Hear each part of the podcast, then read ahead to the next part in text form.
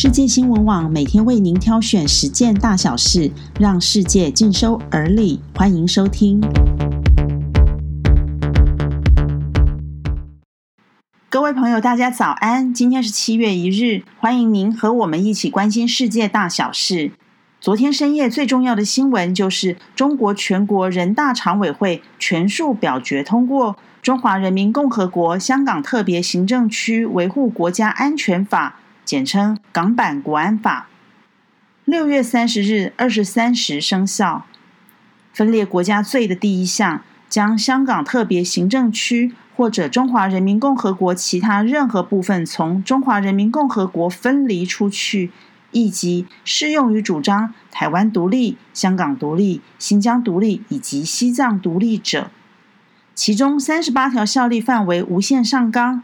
外国人士如果声援香港或者议论香港政治的内容，若涉及法条规定的罪行，也可能触法。究竟三十八条是什么内容呢？第三十八条规定，不具有香港永久性居民身份的人，在香港以外针对香港实施本法规定的犯罪，适用本法。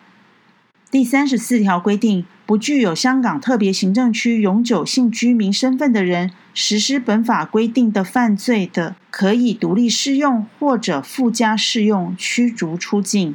换言之，主张台独、港独、疆独和藏独的台湾公民，日后如果过境香港，恐怕会有触法的危险，甚至只是搭机搭船也会有风险。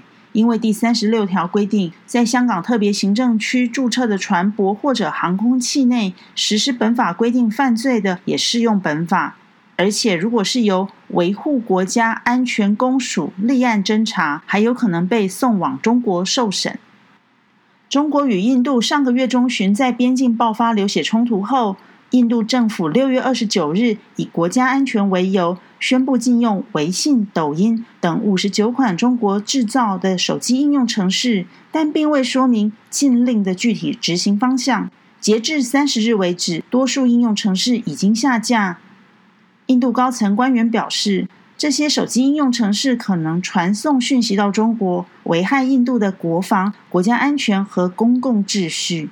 禁用政策是印方在边境冲突后所开的第一枪，展现印度拥有多种的报复选项。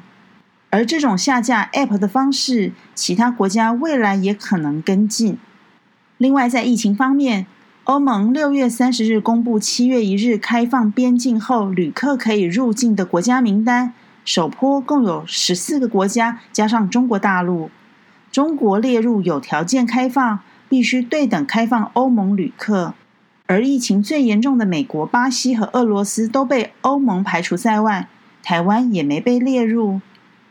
另外，在财经讯息方面。纽约黄金期货三十日午盘左右突破了每英两一千八百美元，这是八年来首见。专家表示，一千八整数关卡是个心理障碍。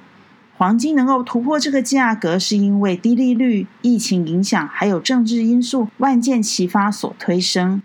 以上就是今天的新闻重点，谢谢您的收听，我们下次空中见。